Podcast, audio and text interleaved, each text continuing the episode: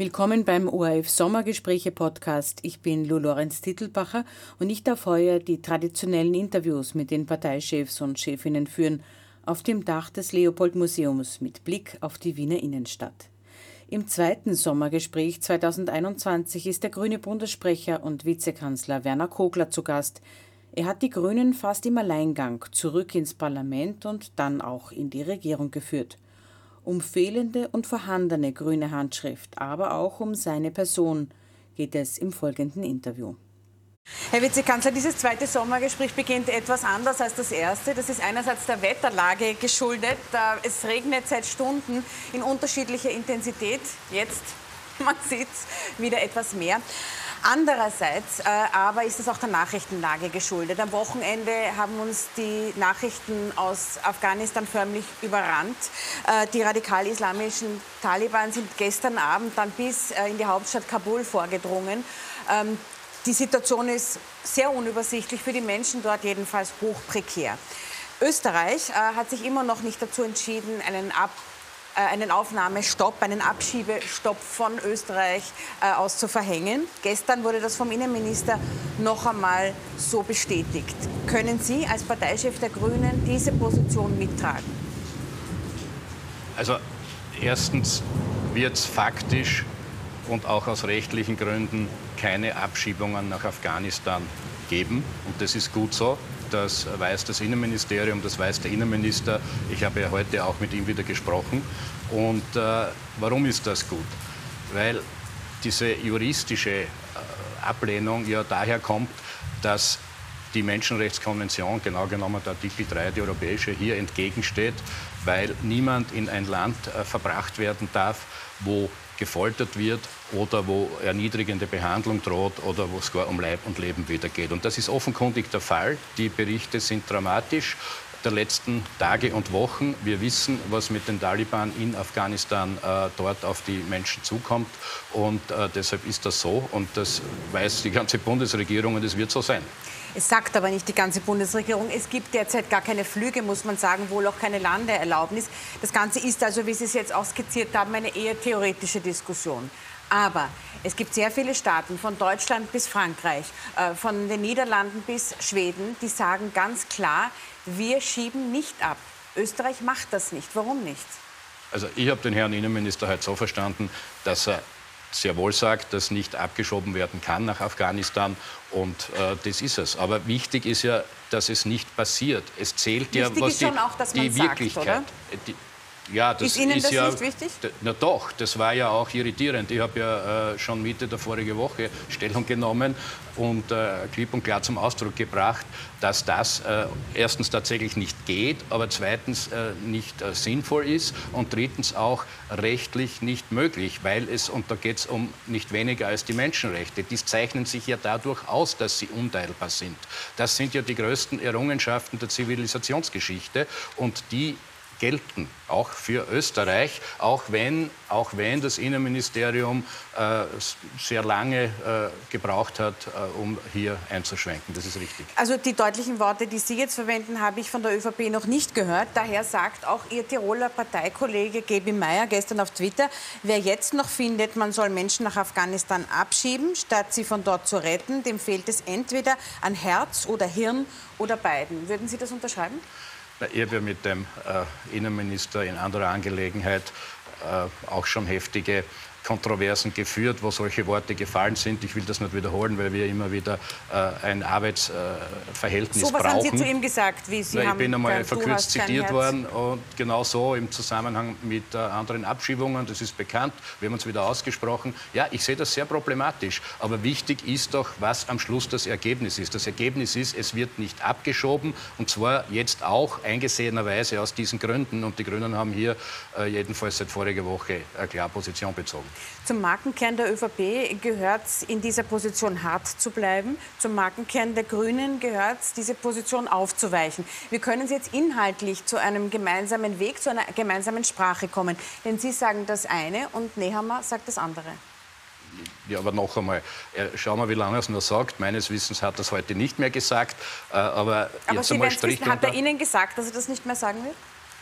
Er, er weiß, er weiß, was wir jetzt gemeinsam machen, auch mit dem Außenamt und dem Außenministerium und steht da dahinter, was geschieht jetzt. Jetzt muss es ja längst um ganz was anderes gehen. Es muss darum gehen, dass wir vor Ort, wie sie auch die ÖVP immer sagt, Hilfe leisten. Das ist ganz wesentlich.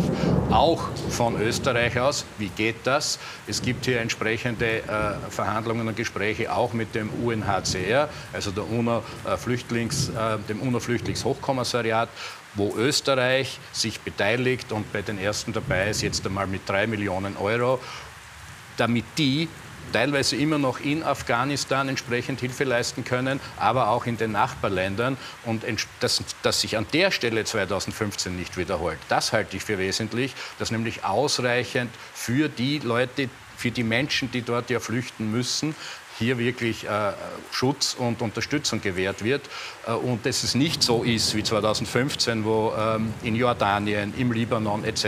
bei den Lagern rund um Syrien sich schon längst abgezeichnet hat, dass es dann nicht einmal mehr zum Essen reicht.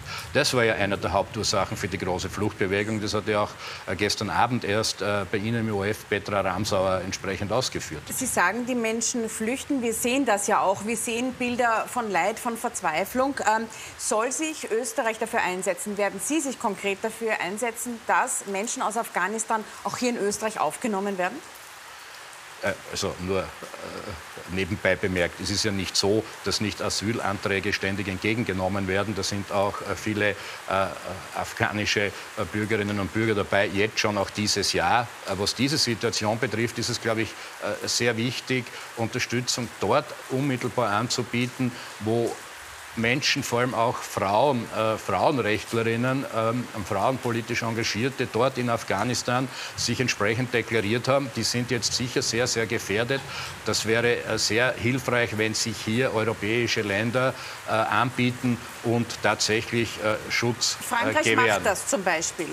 Soll Österreich das auch machen? Wird Österreich das auch machen? Das kann ich Ihnen noch nicht sagen, was hier passieren wird, aber es wäre jedenfalls sehr, sehr äh, hilfreich und sehr, sehr unterstützenswürdig, selbstverständlich, in diesen, speziellen, in diesen speziellen Bereichen, die ich Ihnen hier jetzt genannt habe. Die Zeit drängt ja natürlich, weil die Menschen sind jetzt bedroht. Kanada hat gesagt, wir nehmen 20.000 Menschen auf. So wie Sie es gesagt haben, vorrangig Frauen, äh, weibliche Führungskräfte, Mitarbeiterinnen von Menschenrechtsorganisationen, Journalistinnen. Äh, geben Sie auch ein solches Angebot? Sagen Sie oder versuchen Sie innerhalb der Bundesregierung einen Konsens herzustellen und sagen, Frauen wird geholfen? Jetzt geht es einmal darum, dass wir vor Ort hier die entsprechenden äh, Strukturen mit unterstützen. Das geht sehr, sehr rasch, das finde geht ja parallel. Naja, jetzt äh, ist es aber mal wichtig, dass äh, dort äh, was geschieht, denke ich. Äh, ich möchte einmal darauf hinweisen, dass, äh, dass aus dem Auslandskatastrophenfonds kommt dieses Geld. Diese Mittel wurden seit Regierungseintritt der Grünen vervielfacht jahrelang war unter äh, Rot-Schwarz, Türkis-Blau und noch länger zurück waren das einige Millionen, plus minus 10 Millionen, die dort äh, dotiert wurden. Mittlerweile sind es über 50, es werden jährlich mehr, wir werden es noch weiter erhöhen. Und das macht eben den Unterschied, dass wir auch hier wirklich in der humanitären Hilfe einmal entsprechend was leisten können Aber und einen Beitrag leisten keine können. Keine Aufnahmen jetzt akut in Österreich aus Afghanistan. Das kommt jetzt genau darauf an, welche Personen hier gemeint sind und ob man Frauen hier im Einzel ja, natürlich und ob man hier im Einzelfall äh, entsprechend äh, eingreifen kann und was anbieten kann. Äh, ich kann Ihnen das genau noch nicht versprechen, was kommen wird, weil wir ja bekanntermaßen nicht alleine regieren. Aber das wäre auch äh, völlig falsch, wenn ich das jetzt machen würde. Deshalb sage ich, dieser eine Schwerpunkt, den heute für außerordentlich wichtig. Über das Weitere wird es Gespräche geben. Und insgesamt bin ich ohnehin der Meinung, dass sich hier die europäischen Länder abstimmen sollen. Und das sollte auch demnächst geschehen. Die Migration ist und bleibt ein Streitthema in dieser Koalition, ein Konfliktthema. Wir werden da später noch drüber sprechen, genauso wie über andere Konfliktthemen. Äh, lassen Sie uns jetzt aber einen harten Schnitt machen. Ich habe den Zuschauerinnen und Zuschauern zu Hause versprochen, dass sie im Zuge dieser Sommergespräche mehr erfahren über die Parteichefs und Parteichefinnen. Das ist auch heute so. Dieses Versprechen werde und möchte ich einhalten. Die ersten Minuten haben ja schon ein bisschen gezeigt, wie schwer auch für Sie der Weg von der Opposition in die Regierung war. Und wir haben mit ein paar Menschen gesprochen. ich sage immer besser, wir regieren. Ja, das, auch dazu kommen wir ja, noch. Wir also so schwer ist es dann nicht. Das schauen wir noch. Wir haben mit ein paar Menschen gesprochen, die sie auf diesem Weg begleitet haben. Und die haben uns erzählt, vor allem Diana Weidlinger, meiner Kollegin, äh, wie sie diesen Weg bewältigt haben. Und das schauen wir uns jetzt gemeinsam an.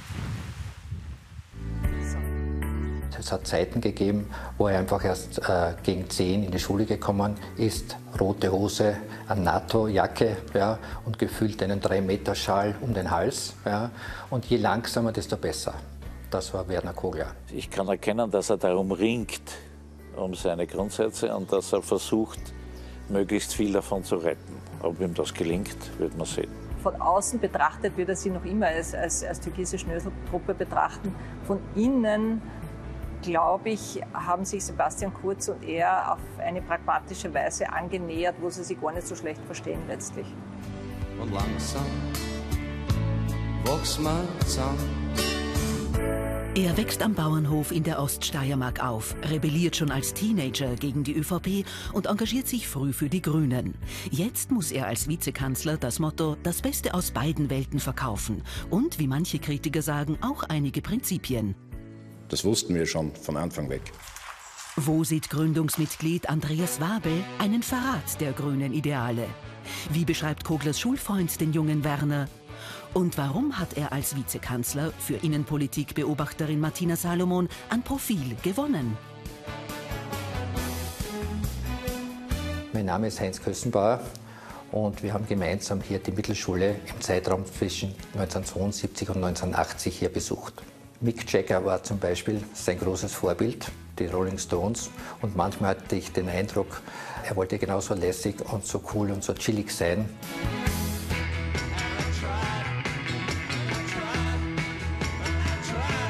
In der Unterstufe wäre er gerne Fußballer geworden. In der Oberstufe hat sich dann schon herauskristallisiert, dass er schon gerne auch, glaube ich, den politischen, den alternativen Weg beschreitet. Als Teenager demonstriert Kogler für eine Fußgängerzone im Ort und fliegt zweimal fast von der Schule. Unter anderem, weil er den Lehrersessel gegen eine Kloschüssel tauscht.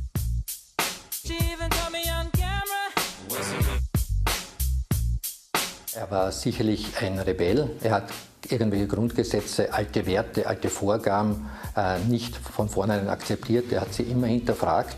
Er hat ja in diesem steirischen Biotop äh, ganz gut wachsen können. Das war ja in den 80er Jahren eine wilde Mischung aus progressiven katholischen Würdenträgern, querdenkenden ÖVP-Lern, linksintellektuellen Philosophen und in diesem, aus dieser Gruppe heraus hat sich dann die alternative Liste Graz gegründet, wo er ja auch ein Mitgründer war. Hallo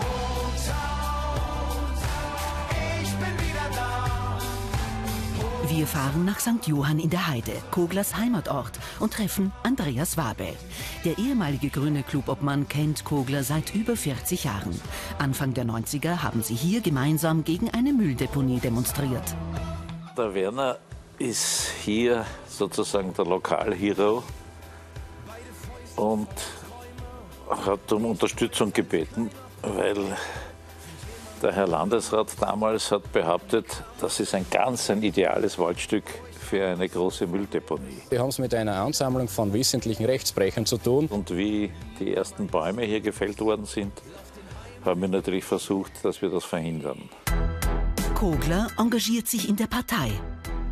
Werner Kogler aus der Steiermark wird mir für verstärkte Kontrolltätigkeit entsprechend der Oppositionsrolle einsetzen. In die erste Reihe rückt er erst nach dem Scheitern seiner Vorgängerinnen. Weiß nicht, ob er der bessere Feminist ist. Ich glaube jetzt nicht, er wirkt jetzt nicht auf mich wie der große Frauenversteher oder der, der große Gender-Sternchen-Verfechter. Aber er steht für die Grünen in der Regierung. Naja, ich glaube, er war in der Schule eher dann oftmals in der zweiten Reihe. Er hat äh, ruhig überlegt, ja, hat analysiert, ja, hat sich seine Meinung gebildet und wenn es dann dazu gekommen ist, dass er gesagt hat, es zahlt sich auszukämpfen, dann hat er gekämpft.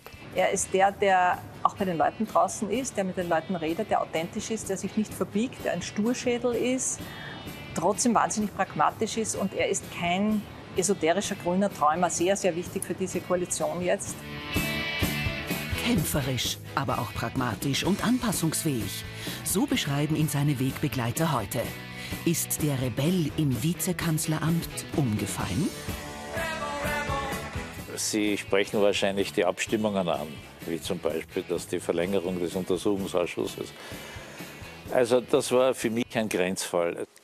Bei Moria zum Beispiel das geht einfach nicht. Da müssen unsere Abgeordneten Klartext drehen und das geht nicht. Natürlich gibt es bei, bei Migrationspolitik wahrscheinlich auch bei einigen wirtschaftspolitischen Dingen andere Ansichten bei den Grünen, aber im Grunde natürlich heißt das Beste aus beiden Welten heißt auch, dass man manchmal eine Krot schlucken muss, die auch nicht so passt.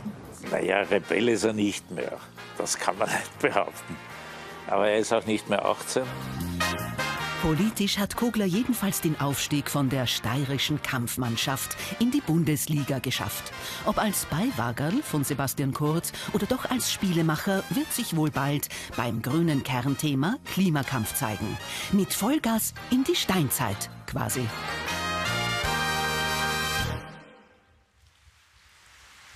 Sie sind manchmal erst um 10 Uhr in die Schule gekommen, haben wir vorhin gehört. Wo waren Sie denn da vorher?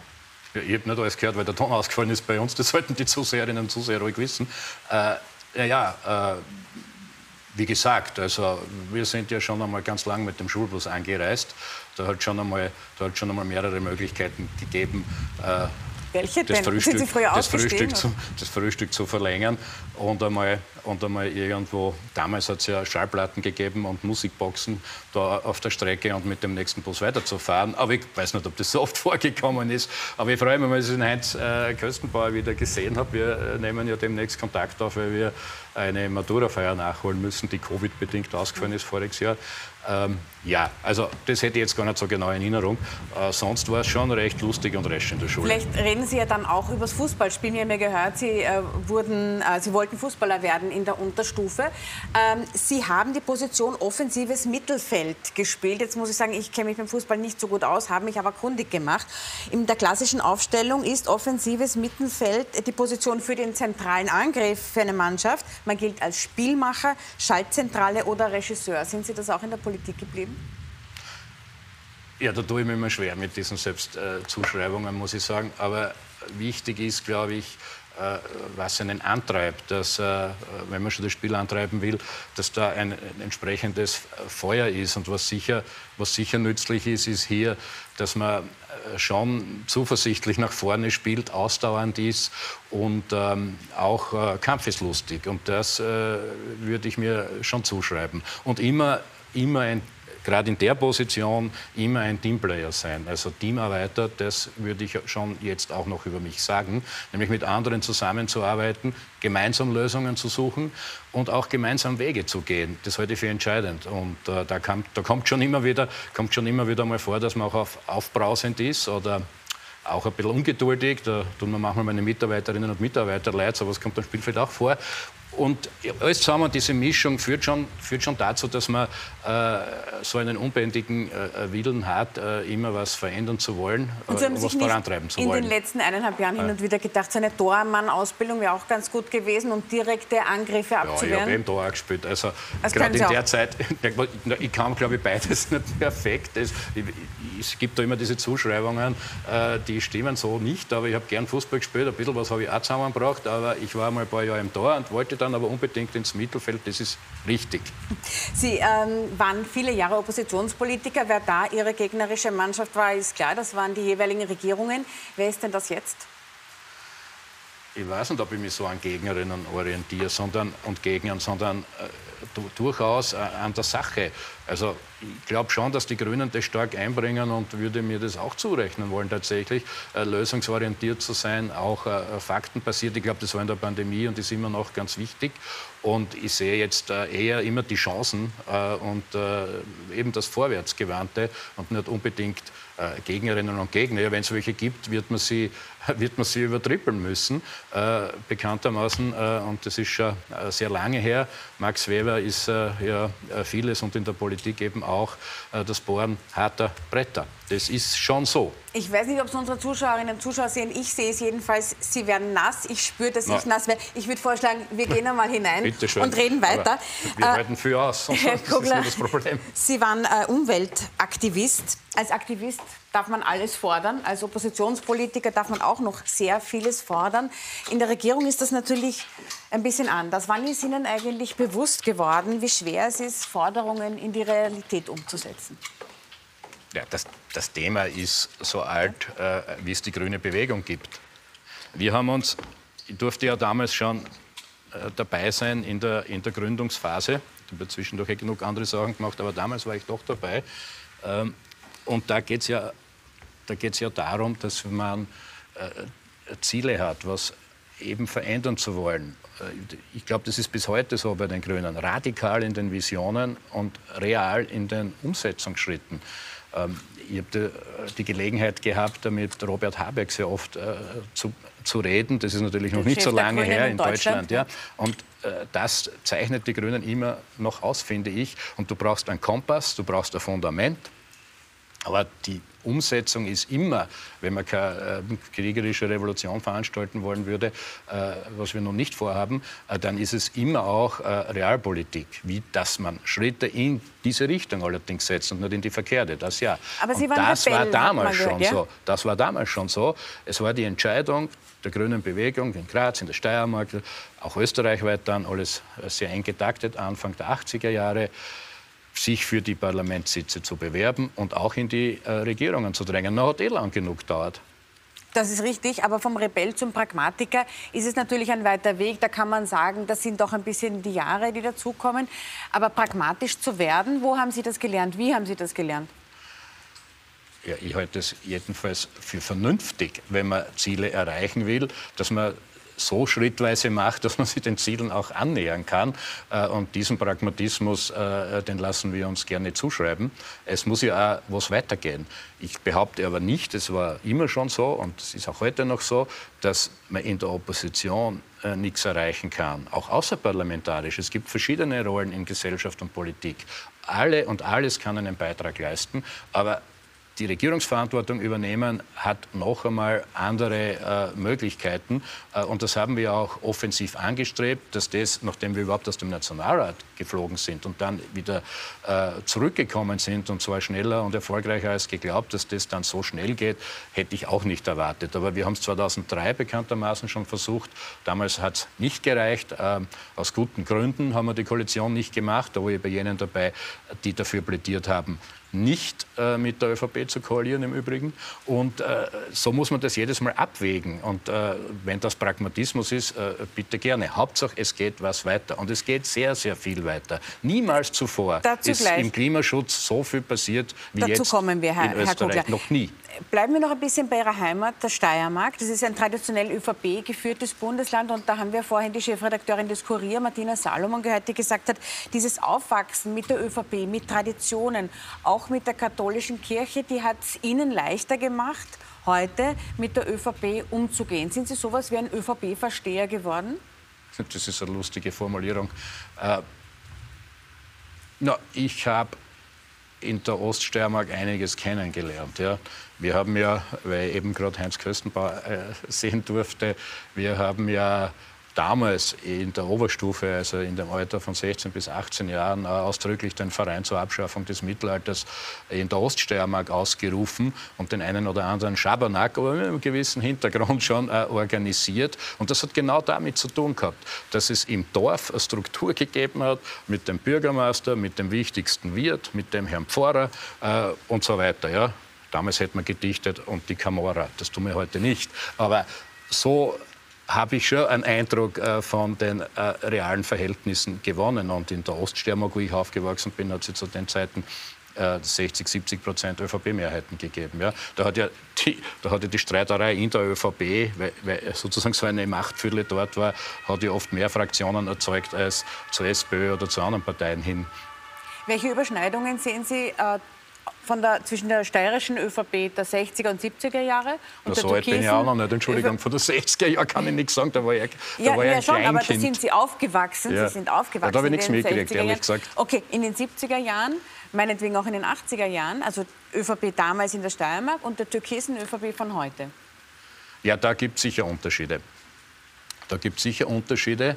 Ähm, äh, wenn ich mir das jetzt erlaube, nehme ich das da herein, dieses äh, äh, mehr oder weniger lustige Schnösel-Zitat, das auf den sogenannten sozialen Medien da immer wieder herumgeistert. Mit der türkisen von- Schnöseltruppe Ja, das geht ist- es sicher nicht, mit dieser türkisen ja, das ist nämlich eine Erfindung, nicht von mir gewesen ursprünglich, sondern eben äh, in, in den Jahren 17, 18 äh, von, ähm, von Vertretern der steirischen ÖVP tatsächlich. Äh, das habe ich mir damals für den Wahlkampf zugegeben ausgeborgt. Im Nachhinein würde ich äh, lange nicht so streng urteilen, muss ich fairerweise dann natürlich wieder dazu sagen.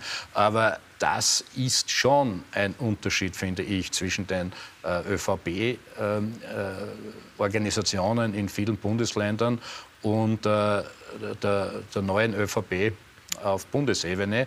Aber äh, wir müssen ja das, glaube ich, auch sehr seriös und demokratisch betrachten.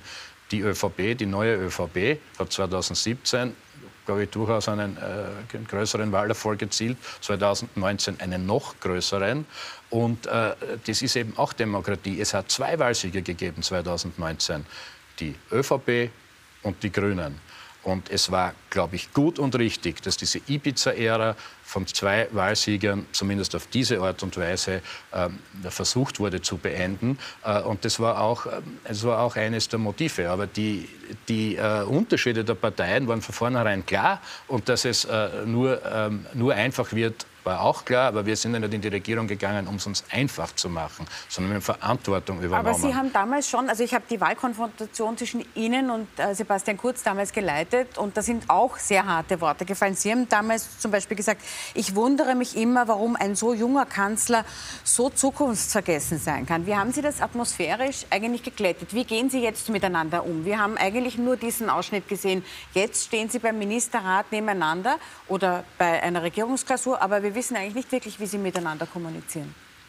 Ja, das sind mehrere Dinge. Die, äh, wir, gehen, wir gehen im Ergebnis oh, sehr gut miteinander um. Es wird ja auch sehr viel geliefert, denke ich. Aber wie oft reden Sie miteinander zum Beispiel? Ja, manchmal mehrmals in der Woche, äh, jetzt im Sommer weniger, äh, manchmal mehrmals am Tag. Äh, wir dürfen nicht vergessen, dass wir ähm, eine Pandemie äh, zu bewältigen hatten, die eine Situation erzeugt hat, die sich niemand vorher vorstellen hat können. Äh, wir waren sechs, sieben Wochen, glaube ich, bis jeden Tag, teilweise auch Wochenends, ähm, bis eins, zwei Uhr morgens im Kanzleramt. Also das hat ja unterschiedliche Phasen und Perioden. Aber wichtig ist mir schon festzuhalten, dass wir eine gute Gesprächsbasis haben über weite Strecken. Nicht immer kommen wir zu einem, rasch zu einem Ergebnis, aber es ist eine Arbeitsbasis, die tragfähig ist und die heute und die ist auch respektvoll und die heute ist für sehr sehr wichtig. Wahlkämpfe hin oder her. Was hätte denn die Republik Österreich davon oder die Bevölkerung, wenn die Regierungsspitze äh, prinzipiell nur herumstreitet? Machen wir aber das Gefühl, das würden sie manche wünschen, halt das für einen kompletten Humbug. Wir haben Unterschiede genug. Äh, sodass wir eine äh, sehr ähm, eine gute Arbeitsbasis uns äh, schaffen müssen. Und das haben wir geschafft. Aber wir haben vorhin schon über Afghanistan gesprochen. Es war natürlich, wie Sie es auch vorhin gesagt haben, wir haben es auch im Beitrag gesehen, völlig klar, dass Sie in diesem Bereich nicht zueinander finden werden oder nur sehr, sehr schwer. Aber haben Sie gewusst, Wieso, jetzt gehen wir da gerade das große Projekt an für diese Nein, drei Millionen Bereich, Hilfe dort. Migration, ja, ja, schon. Aber ja, das jetzt, halte ich schon für wichtig. Naja, aber wenn wir jetzt über ja, was glauben Sie, wenn die FPÖ da regieren würde, wie es jetzt ausschauen wird? Wenn wir über die Abschiebung von Minderjährigen in der Nacht sprechen, da haben Sie selber sehr deutliche Worte gefunden. Genau. Wenn wir über Moria sprechen, wenn wir jetzt äh, über die Aufnahme von äh, jungen Afghanen, Afghaninnen sprechen, dann sieht man schon, dass die Unterschiede sehr groß sind. Wann war Ihnen eigentlich klar oder war Ihnen überhaupt klar, dass Sie eine grüne Handschrift im Bereich der Migration eigentlich vergessen können? Das würde ich ja äh, in Abrede stellen, wenn wir die angesprochene eine sehr äh, wirklich völlig unangebrachte, vor allem in der Methode Abschiebung vom von Ende Jänner dieses Jahres hernehmen. Ja, da hat es äh, nicht nur deutliche Worte gegeben, es hat auch äh, Konsequenzen gegeben. Ähm, und zwar habe ich damals als Justizminister in Vertretung die Kindeswohlkommission eingesetzt, relativ rasch. Ich bin der Frau Dr. Gries sehr dankbar dass sie es gemacht hat, ein super Team wieder zusammengestellt hat und auch hervorragende Ergebnisse geliefert hat. Aber parallel die zwei dazu, sind immer noch in Georgien. Ja, Moment, aber äh, parallel dazu hat äh, auch das Innenministerium äh, eine ähnliche Kommission eingesetzt und man ist auch äh, in einigen Bereichen zu ähnlichen Resultaten gekommen. Und das halte ich für wichtig, dass jetzt viel klarer ist, äh, dass äh, die Kinderrechte, die in Österreich immerhin auch in der Verfassung stehen, hier äh, in Zukunft eine äh, größere Rolle spielen. Und da geht ja dann was weiter. Auf das kommt es ja an. Es geht ja immer was weiter. Es muss doch irgendwann das Erreichte zählen äh, und nicht, dass wir uns dauernd darüber unterhalten, äh, was irgendwer erzählt. Ja? So. Das heißt aber, dass wir uns dann ruhig einmal die Bilanzen anschauen dürfen. Es hat noch nie, wir reden immer über einzelne Fälle hier, das ist schlimm genug, ja? Äh, wir haben uns da nichts geschenkt. Aber wenn man ehrlicherweise hinschaut, und dafür plädiere ich zwischendurch äh, sehr wohl, dann sieht man, dass wir 2020 und 2021 geht so weiter, so viele humanitäre Aufenthaltstitel haben, also humanitäres Bleiberecht, wie nie zuvor. Wie nie zuvor. 2500 waren es 2020. Heuer werden es mit hoher Wahrscheinlichkeit noch viel mehr werden. Ja, das darf man doch auch einmal sehen. Ja, glauben Sie, das wird so passieren, wenn noch da der Kickel herumfuhrwerken täte? Aber ich meine, nein. Ähm, Sie haben sich zum Beispiel in der Moria-Frage, wo Andreas Wabel zum Beispiel sagt, in einer von vielen Punkten, das geht eigentlich, das dürfen sich die Grünen nicht gefallen lassen, äh, da haben Sie sich auf die Hilfe vor Ort geeinigt. Ähm, von 400 Zelten, wir haben nachgefragt, sind gerade mal 25 in Karatepe 2 eingekommen. Die Heizstrahler, die Österreich geliefert hat, können nicht angeschlossen werden, weil es dort keinen Strom gibt. Und wenn man es hören will, dann hört man es, dass kein weiteres Lager errichtet wird auf Lesbos, bis der Winter beginnt. Also es ja, gibt schon Versuche haben, von Ihnen, nein, aber Sie aber gehen dann oft ins glaub, Leere. Da stimmt was nicht. Wir haben uns auf das gar nicht verständigt. Das war eine Initiative des Innen- und ich glaube sogar des Verteidigungsministeriums. Das hat mit uns überhaupt nichts zu tun gehabt. Aber Sie haben äh, darauf verwiesen schon. Nein, äh, nicht auf das. Worauf wir verwiesen haben, ist, dass die griechische Regierung äh, Sonderdotierungen bekommt. Im Übrigen auch drei Millionen von Österreich, noch viel, viel mehr von der Europäischen Union. Äh, dass die Situation äh, vor Ort verbessert wird. Das hat mit diesen äh, Hilfsgütern gar nichts zu tun, sondern mit diesen Möglichkeiten und dass es gelingen möge, zunächst einmal, dass auch innerhalb Griechenlands äh, Menschen von den Inseln aufs Festland kommen können unter besseren Bedingungen. Und das ist, äh, soweit ich informiert bin, teilweise auch geschehen. Also man muss schon immer auseinanderhalten, welches Ministerium da was macht. Da haben wir uns auf nichts verständigt. Äh, richtig ist, dass wir, und ich bedanke mich auch bei allen, die hier unterstützend wirken und da in der Vergangenheit schon viel erreicht haben, richtig ist, dass wir mit sehr vielen, beispielsweise mit den Bischöfen, mit der Bischofskonferenz, mit vielen anderen äh, kirchlichen Gruppen in Austausch sind, äh, um hier dran zu bleiben und äh, was weiterzubringen. Aber offen gestanden ist es schon äh, so, äh, dass wir insgesamt sehen müssen, was gelungen ist. Es hat hier sehr wohl äh, Übereinstimmungen auch in dem Bereich gegeben. Das führt ja dazu, dass jetzt der Auslandskatastrophenfonds, der eigentlich für die humanitäre Hilfe außerhalb ähm, Österreichs zuständig ist, dass hier, wie gesagt, die Mittel vervielfacht wurden. Wir haben in Syrien, wo Aber die Situation noch schlimmer ist, wir haben in Syrien äh, im Jahr 2020, 2021 so viel ausgegeben wie nie zuvor. Im Libanon, in all diesen Krisenländern. Und das ist nur möglich, weil wir die Mittel, wie gesagt, vervielfacht Aber haben. Aber vielen dort. in Ihrer Partei reicht das nicht. Vielen Wählerinnen und Wählern reicht das nicht. Die sind enttäuscht. Das wissen Sie natürlich. Aber verstehen Sie es auch? Ja, an einzelnen Punkten mag man das nachvollziehen können, aber es geht ja um das Gesamte und äh, wir erhalten äh, darüber hinaus äh, sehr, sehr viel Zuspruch. Also das äh, würde ich, schon, äh, würd ich schon so äh, wiedergeben wollen. Die die Kritik, die Diskussion, äh, das ist äh, innerhalb der Grünen äh, immer schon so gewesen. Das will ich ja auch so haben. aber insgesamt, insgesamt ist hier die Richtung stimmig. Aber es ist eine ja um Frage der Glaubwürdigkeit, auch ja, in anderen Bereichen, zum Beispiel ja, Wir sind ja in vielen, wir ähm, sind, na, darf ich das fertig sagen? Bitte. Wir sind in vielen Bereichen so unterwegs, dass diese Themenfelder, ob es der Klimaschutz ist mit ganz, ganz vielen Milliarden und Projekten, wenn wir denn noch dazu kommen würden. Oder auch in der Justiz wo wir das erste Mal seit langem das Justizbudget um 100 Millionen, später noch um 70 Millionen erhöht haben. Vor kurzem hat es geheißen, aus der Regierung selber, die Justiz stirbt einen stillen Tod. Wir haben das völlig umgedreht.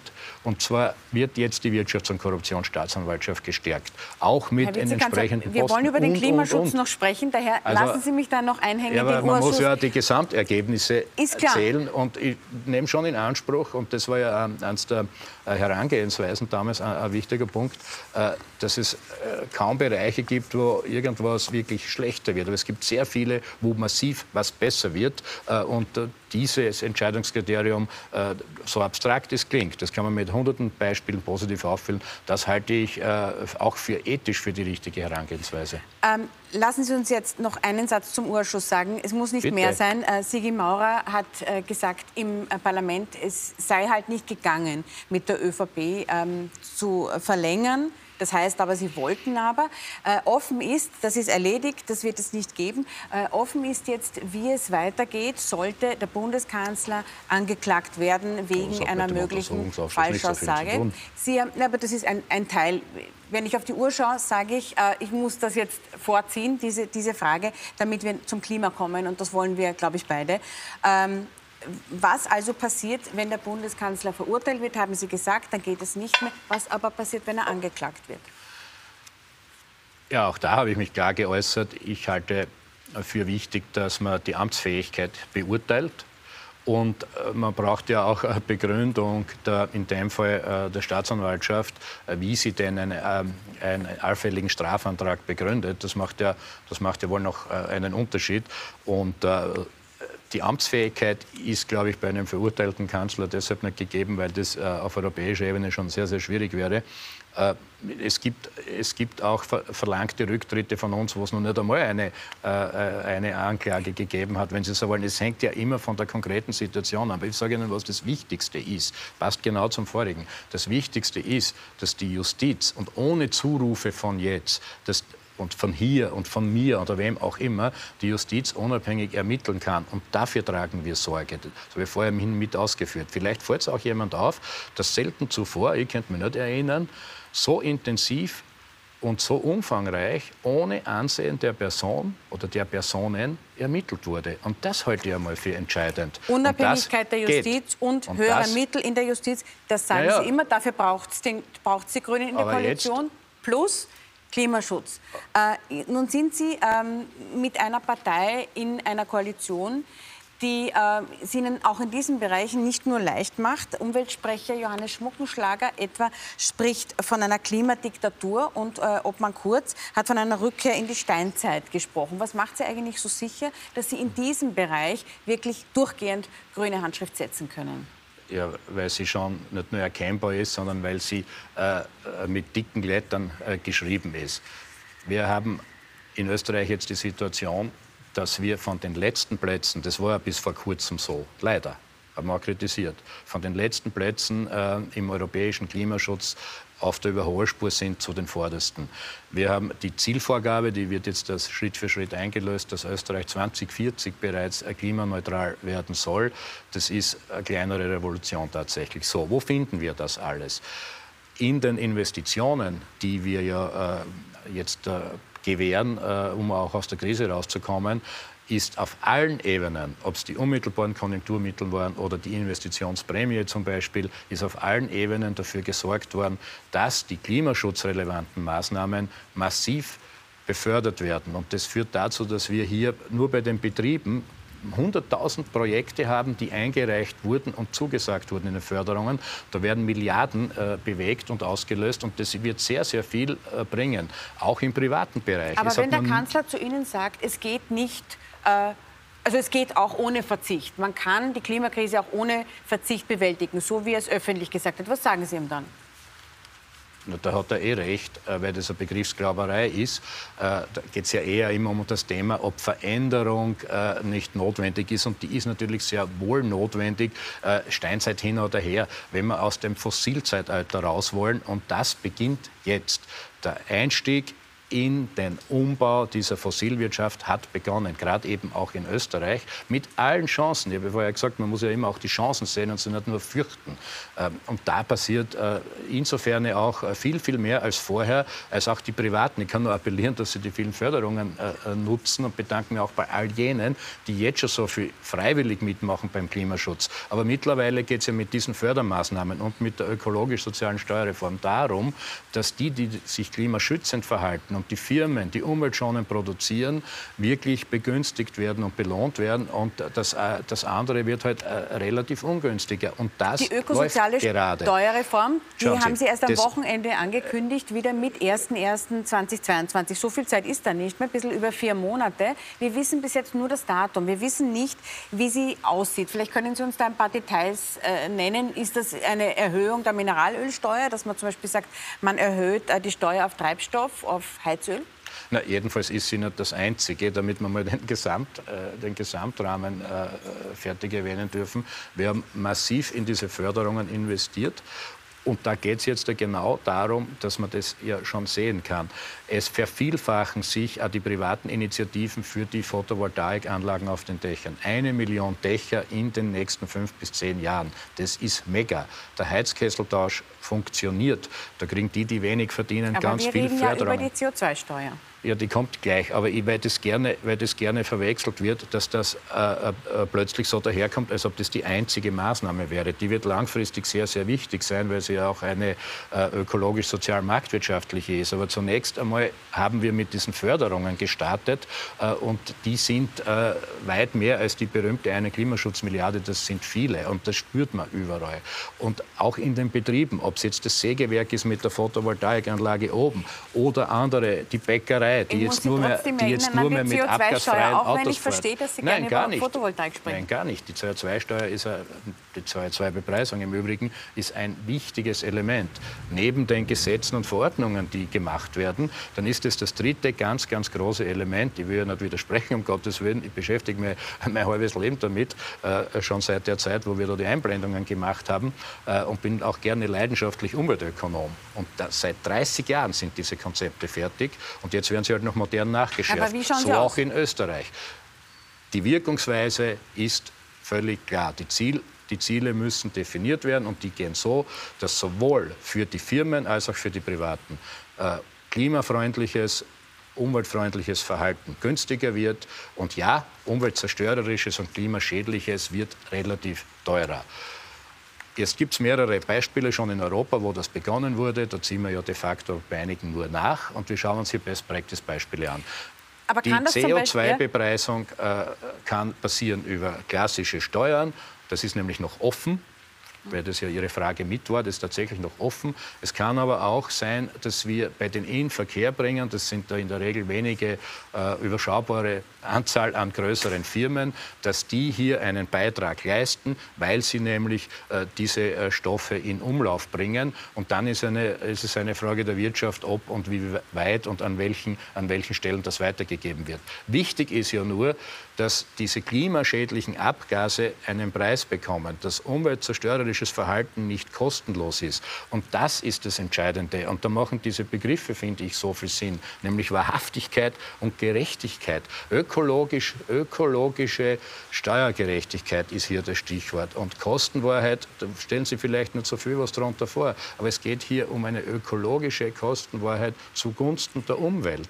Aber und das hat nichts mit Verbot zu tun, weil uns das immer vorgehalten wird oder irgendwelchen anderen, jetzt eh nicht mehr. Das ist das Gegenteil davon. Das nennen wir ökologisch-soziale Marktwirtschaft. Und Sie da sind wir uns auch mit der ÖVP einig, die da ja äh, durchaus äh, hier Vorgänger aufzuweisen hat, Die bekanntermaßen. Details werden noch ausgearbeitet, sagen Sie. Mit 1.1. soll sie starten. Wann erfahren wir denn, wie sie wirklich aussieht, wenn Sie es jetzt noch nicht sagen können? Die Gespräche sind im äh, Laufen, die Verhandlungsgruppen arbeiten äh, und es wird sicherlich äh, im Herbst eine Einigung brauchen, na, selbstverständlich. September, Oktober werden wir es erfahren. So in etwa. Ja, wir werden es dann erfahren, wenn es fertig ist. Äh, Das muss, ja, das muss ja Hand und Fuß haben. Das ist keine leichte Aufgabe. Ich darf darauf verweisen, dass in der Bundesrepublik Deutschland der ganze Prozess äh, zweieinhalb Jahre gedauert hat. Wir haben pandemiebedingt äh, nicht voriges Jahr begonnen, sondern eben im Frühjahr mit diesen Gesprächen und Verhandlungen. Da sind natürlich auch sehr viele finanztechnische Dinge zu klären. Und äh, das läuft tatsächlich gerade. Aber ich bin da sehr zuversichtlich, wieder einmal. Apropos Pandemie, die vergangenen eineinhalb Jahre haben allen Menschen, die uns zuschauen, äh, auch natürlich Ihnen in der Politik extrem viel abverlangt. Äh, Für einen war das alles irgendwann einmal zu viel. Das war der Gesundheitsminister Rudolf Anschober. Wann haben Sie eigentlich gemerkt, dass es nicht mehr geht? Ja, ich war mit Rudi Anschober ja oft in engen Kontakt, äh, aus mehreren Gründen. Erstens äh, schon, weil ich äh, von meiner Regierungsrolle als Regierungskoordinator und Regierungsspitze mit vielen Ministern und Ministerinnen Kontakt habe. Das war natürlich das zentralste Ressort. Und da war natürlich äh, viele Monate eine schwere Last auf dem Gesundheitsminister liegend. Und tatsächlich hat er ja, äh, hat er ja zwei bis dreimal über seine gesundheitlichen Probleme äh, geklagt. Er hat es ja dann, und man darf ja deshalb auch darüber reden, denke ich, er hat es ja dann auch öffentlich gemacht selber. Und die, ähm, die Entscheidungen haben wir letztendlich insofern gemeinsam getroffen, als wir äh, geschaut haben, zu dem Zeitpunkt, wo es nicht, für ihn nicht mehr gegangen ist, dass äh, wir hier noch die Nachfolge gut lösen. Hatten ähm, Sie auch manchmal das Gefühl, dass es nicht mehr geht, dass Sie nicht mehr können? Wer er oder Sie? ich? Ja. Äh, nein, in dieser vergleichbaren Form tatsächlich nicht. Also ich gehe ja immer auch von was anderem aus, gar nicht einmal nur von körperlichen Symptomen. Und äh, man muss ja bei äh, Rudi Anschauer sehen, und er sagt ja auch so, es waren sehr viele äh, schon schwerere Symptome, aber er hat noch keinen richtig großen Schaden genommen. Und deshalb, deshalb war das äh, für ihn und seine Ärzte, der offen darüber berichtet, äh, ausschlaggebend. Nein, das habe ich nicht. Bei mir ist es was anderes. Ich habe mich ja schon mehrmals äh, beworben um Kandidaturen, ob es jetzt einmal früher war äh, oder eben in den letzten Jahren. Für mich ist immer was anderes ausschlaggebend. Gibt es den inneren Antrieb, das innere Feuer, eben was äh, verändern und zu wollen und weiterzutreiben. Das ist für mich entscheidend. Äh, und solange ich das spüre, äh, habe ich da eine gute Basis zu arbeiten. Also nein, äh, das kenne ich nicht. Anschubers Nachfolger Wolfgang Mückstein hat äh, in diesem Sommer in mehreren Interviews gleich gesagt, man dürfe nicht den Fehler machen, äh, die Fehler des Sommers zu wiederholen, den Fehler, eine drohende Welle zu übersehen. Sie haben sich bestimmt gefragt, oder vielleicht hat er Sie auch gefragt, Sie haben bestimmt darüber gesprochen, wer diese Fehler übersehen hat, seiner Meinung nach. Was ist Ihre Antwort darauf? Also ich glaube, im Großen und Ganzen sind äh, äh, die Entscheidungen sehr äh, gut gewählt worden. Es waren so viele, dass äh, auch Fehler passiert sind. Aber jeder macht grad, Fehler. Welche ja, natürlich, Fehler aber gerade naja, weil es äh, ist dann immer sehr verlockend, äh, da auch noch einen Pluspunkt heraushauen zu wollen, indem man sagt, na gut, wir haben eh so eine gute Fehlerkultur. Stimmt aber, ja. Und Rudi Anschauer hat es ja selber gesagt damals, äh, dass bei diesen vielen, hunderten Verordnungen am Schluss, wir wissen, dass da einige vom Verfassungsgerichtshof, gerade weil die Begründungen nicht gepasst haben, aufgehoben wurden. Über solche Fehler haben wir offen gesprochen. In der Pandemiebekämpfung selber hat es, glaube ich, ganz gut funktioniert. Es hat bei der ersten Welle waren wir schneller, äh, da waren natürlich sehr radikal die Maßnahmen des Lockdowns, aber wir waren schneller äh, erfolgreicher, als wir gedacht haben und konnten auch viel früher lockern. Wo ich ein Problem gesehen hätte, habe ich selber auch offen darüber gesprochen, ist, aber da waren wir nicht alleine, auch die Prognoserechnungen äh, haben äh, erst sehr spät angeschlagen, äh, dass die zweite Welle doch sehr heftig war. Und bei der dritten dann, wo wir auch schon eingepreist haben, das Verhalten äh, damals der sogenannten britischen ähm, Virusmutation. Da hat es, glaube ich, auch im Verhältnis zu anderen Ländern sehr gut funktioniert. Wir stehen jetzt am Anfang der vierten Welle. Sie haben schon zusammengefasst, es gibt äh, und gab keinen einzigen äh, Lockdown, also keine Welle ohne Lockdown. Jetzt ist die Frage, könnte wieder ein Lockdown kommen? Das ist natürlich sehr theoretisch. Äh, ich möchte nur eine, eine Perspektive, einen Punkt herausgreifen. Ist es für Sie denkbar, dass es einen Lockdown nur für ungeimpfte Menschen gibt? Also dort sind wir, glaube ich, nicht. Äh, ich weiß nicht, ob wir dorthin kommen wollen und sollen. Äh, das ist einmal offen. Ich kenne da die Debatte, die gerade in anderen europäischen Ländern anhebt. Und wenn ich es richtig im Ohr habe, hat auch in Österreich schon Stimmen gegeben. Jetzt einmal ist zweierlei, denke ich, festzuhalten. Erstens ist die Situation deshalb nicht vergleichbar, weil wir schon wirklich Geimpfte haben, und zwar gar nicht so wenige, aber immer noch zu wenig. So ist das tatsächlich. Aber wir haben dieses System mit, den, äh, äh mit der 3G-Regelung und das finde ich jetzt einmal sehr, äh, sehr gut äh, funktionierend und äh, bis auf weiteres ausreichend. Aber zweite, ausschließen zweite, kann man es nicht. Der zweite Unterschied zu damals, ich, ich glaube, äh, es ist sehr, sehr unwahrscheinlich, man muss im Leben nie was ausschließen, aber es ist sehr, sehr unwahrscheinlich, weil alle Expertinnen ähm, und Experten, also Virologinnen, Modellrechner, uns hier versichern, dass eine Überlastung der Spitäler und der intensivmedizinischen Kapazitäten äh, hier nicht absehbar ist und sollte es theoretisch jemals dazu kommen, wird man das auch noch vorher sehen. Aber ich glaube, es wird tatsächlich deshalb nicht ein, eintreten, weil, weil eben schon 60 Prozent geimpft sind. Aber jetzt ein ganz wichtiger Punkt, wenn es um diese Frage geht. Die, die, die Menschen sollen sich impfen lassen. Es gibt nicht nur äh, Tod und Verderben. Es gibt ja auch äh, bei den Jungen äh, das Phänomen des Long Covid. Ich bin Sportminister. Wir erleben Spitzensportler, die ihre Karriere unterbrechen müssen oder gar abbrechen. Das sind, die haben die fittesten Körper, möchte man wohl äh, zu Recht annehmen.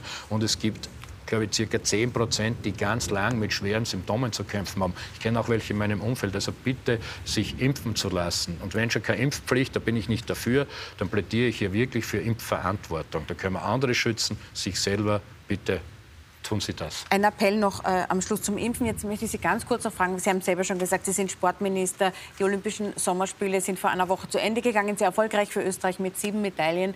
Welche Medaillen, Gold, Silber und Bronze, würden Sie denn für die Kollegen in der Regierung vergeben, wenn Sie könnten? Also, das wäre jetzt eine richtige Nachdenksekunde. Ich weiß nicht, ob wir uns, äh, das ist ein bisschen ein Unterschied, glaube ich, auch zum Herrn Bundeskanzler. Äh, das hält da aus, das besprechen wir öfter, äh, ob es immer so geschickt ist, äh, sich erste, zweite, dritte, vierte, fünfte, sechste Plätze sind im Übrigen auch nicht so schlecht. Haben nämlich extra Olymp bei den Olympischen Spielen die Diplomränge geehrt. Das sind die, die bis acht gehen, damit man nicht immer nur die Starterplätze haben. Acht schaffen wir nicht, drei Na, schaffen wir. Also, äh, ja, aber ich halte von, halt von, halt von dieser Notengeberei äh, nicht so viel. Äh, wichtig ist, glaube ich, dass wir äh, insgesamt, äh, insgesamt eine Bewertung vornehmen, was wurde erreicht. Es ist doch entscheidend, äh, nicht da einmal ein kleines Hickhack oder da einmal ein Unterschied, sondern was hat sich verändert? Also wenn ich zurückschaue, was ist von Rot-Schwarz blieben? Stillstand. Kogler, von Türkisblau Ibiza. Ja, so, na, das reicht mir ja schon. Ja. okay. Und es, wenn wir in ein paar Jahren zurückschauen werden auf diese Zeit, dann wird hier sehr, sehr viel Veränderung angegangen worden sein und vor allem beim Überlebensthema schlechthin, äh, nämlich dem Klimaschutz, und endlich Umwelt und Wirtschaft unter einen Hut gebracht werden sollen. Das war das zweite ORF-Sommergespräch 2021 mit dem grünen Bundessprecher Werner Kogler. Beim nächsten Mal begrüße ich den neuen FPÖ-Bundesparteiobmann Herbert Kickl. Ich hoffe, ihr seid dann wieder dabei. Für heute danke fürs Zuhören.